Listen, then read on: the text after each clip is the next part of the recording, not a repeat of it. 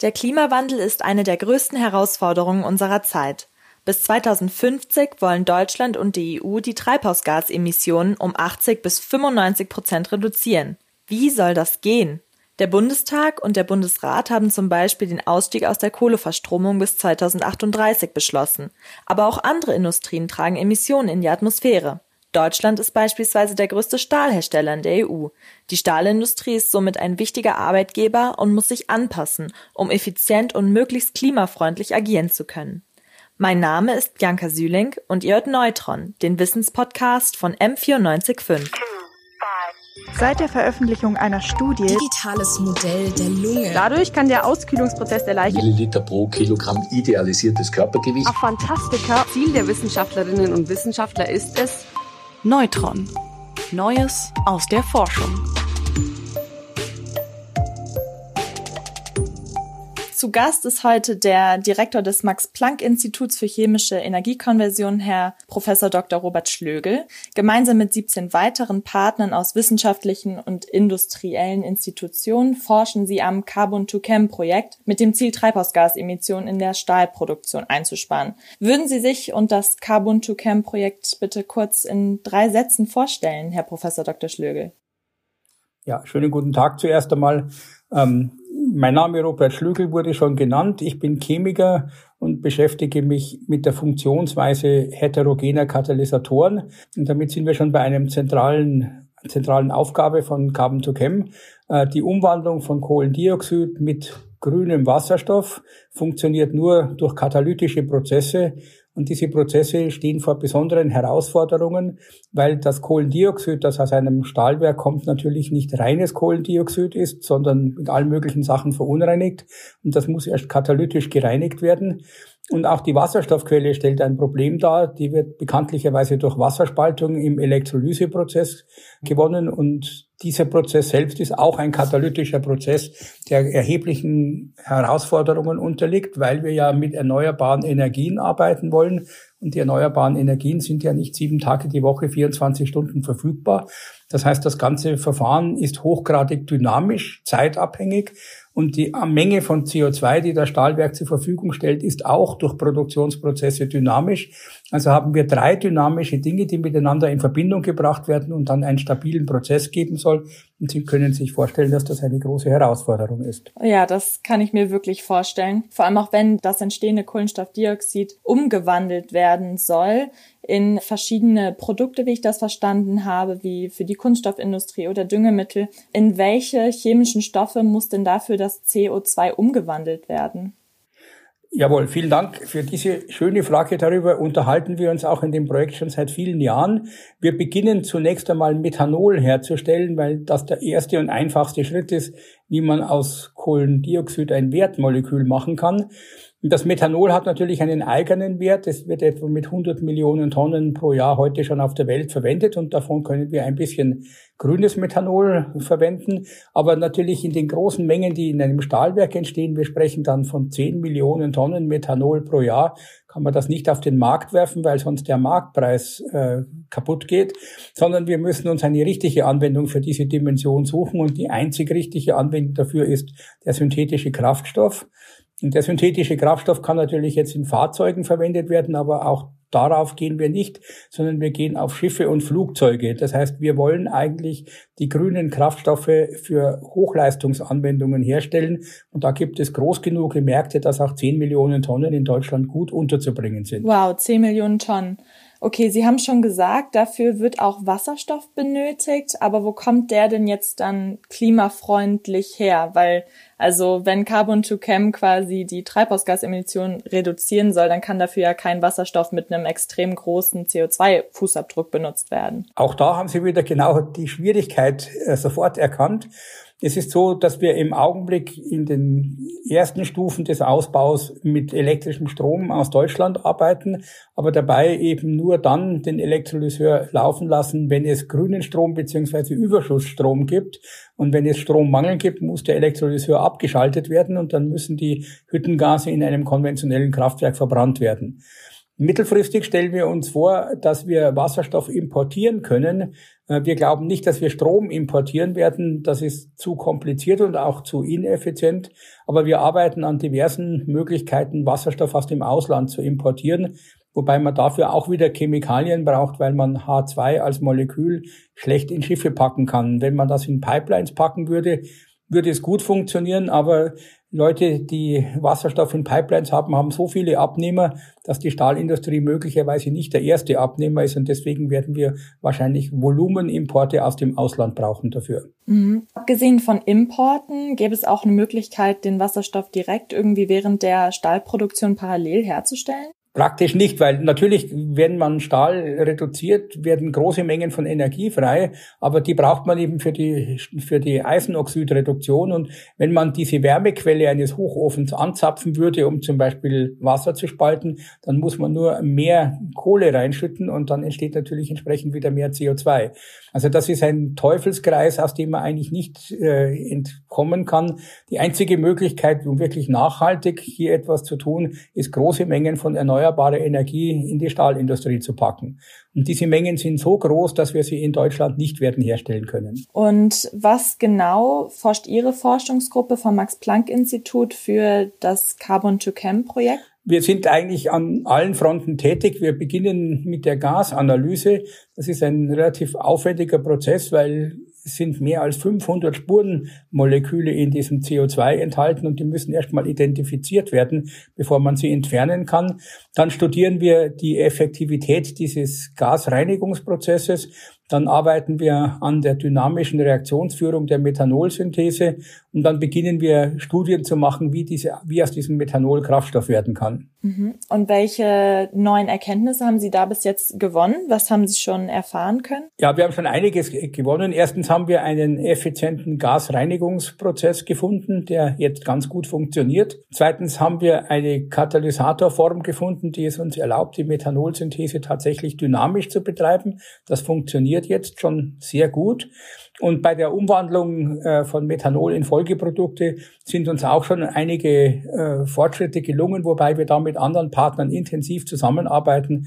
Und hier geht es jetzt im Augenblick eher darum, dann Profis zu finden. Also wir versuchen dann mit ausländischen Ölfirmen zusammenzuarbeiten, die diesen Schritt dann im Großen besser realisieren können als wir selbst. Könnten Sie kurz erklären, was für genaue Gasreinigungsprozesse das sind? Ja, da gibt es zwei. Man muss zuerst den Staub natürlich abtrennen. Das das macht man durch eine Wäsche, also mit Wasser waschen. Dann muss das getrocknet werden. Dann wird das Gas aufgespalten. Man macht sogenannte Pressure Swing Adsorption dazu. Das heißt, man macht einen dynamischen Adsorptionsprozess, um verschiedene Gaskomponenten zu trennen. Und danach folgen dann chemische Reinigungen, die vor allen Dingen der Entfernung von Restsauerstoff dienen und auch zum Teil der Entfernung von einigen sehr also für die nachfolgende Katalyse schädlichen Spurenverunreinigungen. Und dafür braucht man Absorber und katalytisch wirksame Oxide, die da in entsprechenden Patronen drin sind. Und an Katalysatoren gibt es ja auch wirklich diverse, von Eisen bis Carbon und so weiter. Für welchen haben Sie sich jetzt entschieden oder welcher ist jetzt der idealste? Ja, das kommt darauf an, für was. Also für die Reinigung der Gase braucht man ein Gemisch, das im Wesentlichen auf Eisenoxiden basiert, aber es kommen auch Zinkverbindungen da drin vor. Während für die Methanolsynthese wird es ein kupferbasierter Katalysator sein. Was wir unter allen Umständen vermeiden, sind Edelmetalle, weil einfach auf der Welt nicht genügend Edelmetalle existieren. Und deswegen finden Sie im Wesentlichen die Elemente der ersten Reihe des periodischen Systems als die Hauptkomponenten der Katalysatoren dort. Mhm. Ich habe gesehen, dass seit 2018 ja schon ein sogenanntes Technikum steht in Duisburg, wo Ammoniak, Methanol und andere Alkohole hergestellt werden aus den Gasen der Stahlproduktion. Stehen dann auch dort solche Katalysatoren? Ja, die sind natürlich das Herzstück. So ein Technikum müssen Sie sich vorstellen wie ein großes Labor. Die Reaktoren, die man im Labor benutzt, haben einige Gramm Katalysator in, im Inhalt und die Reaktoren, die wir im Technikum benutzen, haben vielleicht ein Kilogramm.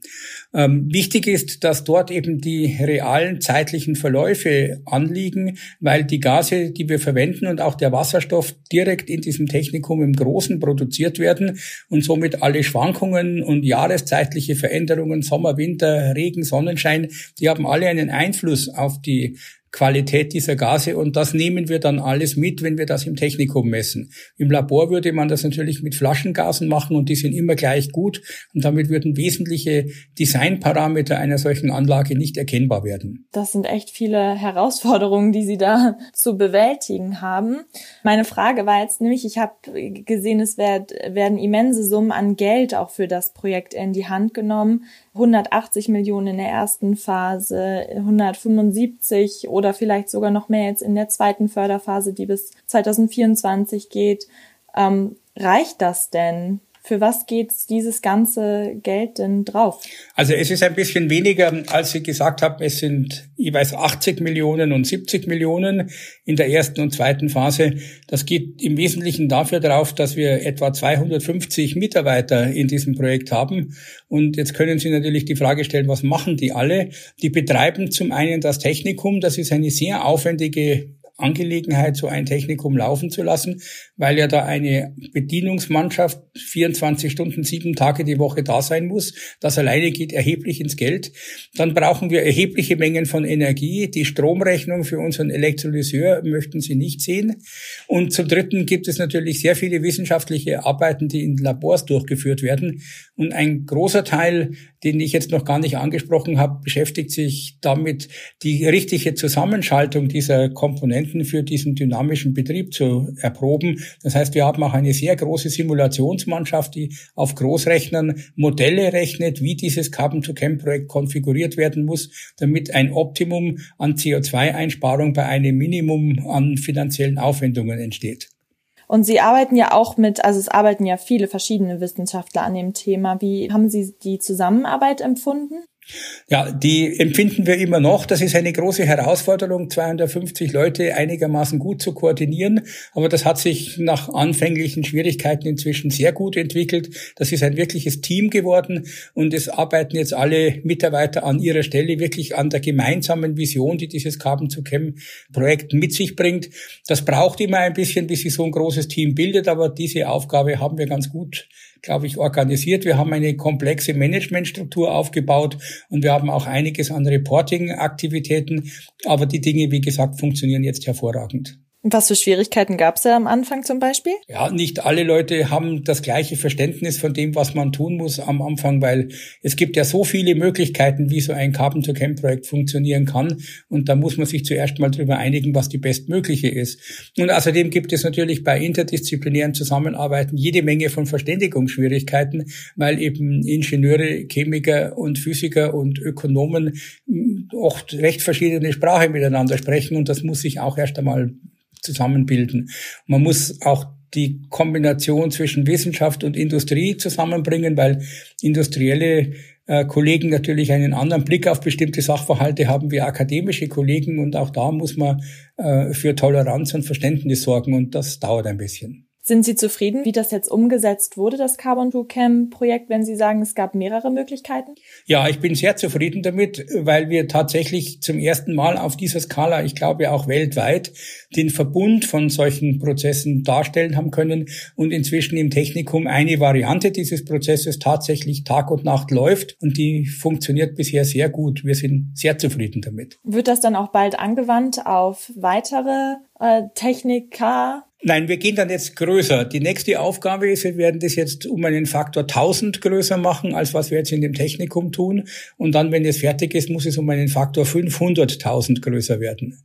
Wir sind jetzt dann dabei, Grundstücke zu besorgen und da muss man Baugenehmigungen besorgen. Das ist noch reichlich Papierkrieg zu tun. Aber wir wollen eigentlich den Prozess, den wir jetzt haben, vor allen Dingen vergrößern. Mhm. In den nächsten Jahren, wie glauben Sie, geht es weiter der, von der Forschung her und auch von den logistischen Herausforderungen her? Wir wollen die Erfolge, die wir bisher erzielt haben, nun auf andere CO2-Quellen ausdehnen, weil Sie können natürlich die Frage stellen, warum macht man das an einem Stahlwerk? Das ist zwar eine sehr große CO2-Quelle, aber eben nur eine.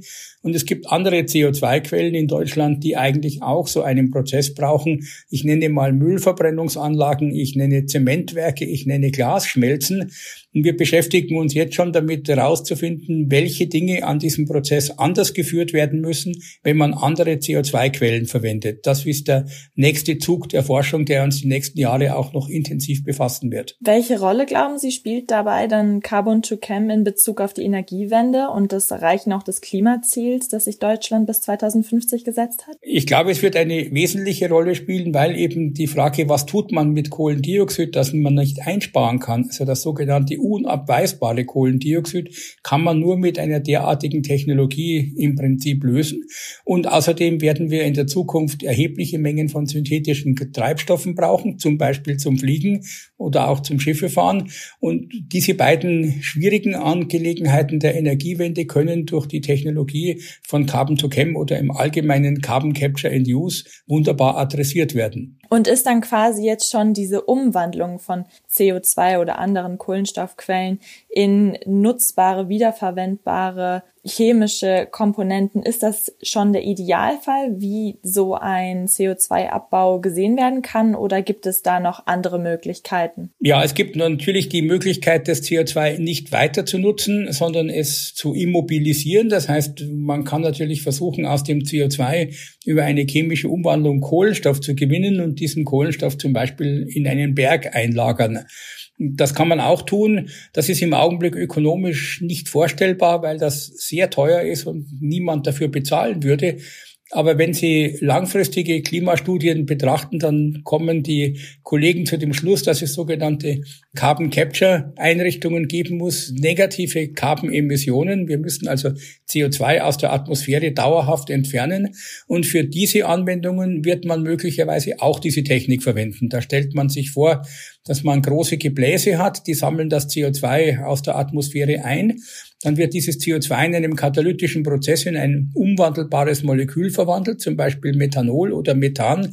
Und dann wird diesem Methanol oder Methan mit einem zweiten katalytischen Prozess der Kohlenstoff entzogen und der wird dann als schwarzer Kohlenstoff im Wesentlichen auf einen großen Haufen gelegt. Also aus CH4 Methan wird dann quasi Wasserstoff H und Kohlenstoff C. Genau so.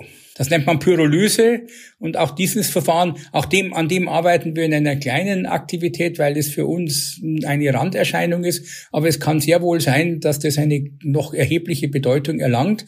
Ich kann darauf hinweisen, dass das größte Methanpyrolyseprojekt, das derzeit auf der Welt existiert, auch in Deutschland ist. Es ist mit uns nicht verbunden, also wir kennen zwar die Kollegen, aber es wird in einem ähnlichen Projektzyklus gefördert als unser eigenes Carbon-to-Chem-Projekt. Ich bin gespannt, was für neue Aufgaben der Kohlenstoff alles so in Zukunft bekommen wird. Vielen Dank für das nette Gespräch und Ihre Zeit. Bitteschön. Neutron. Neues aus der Forschung.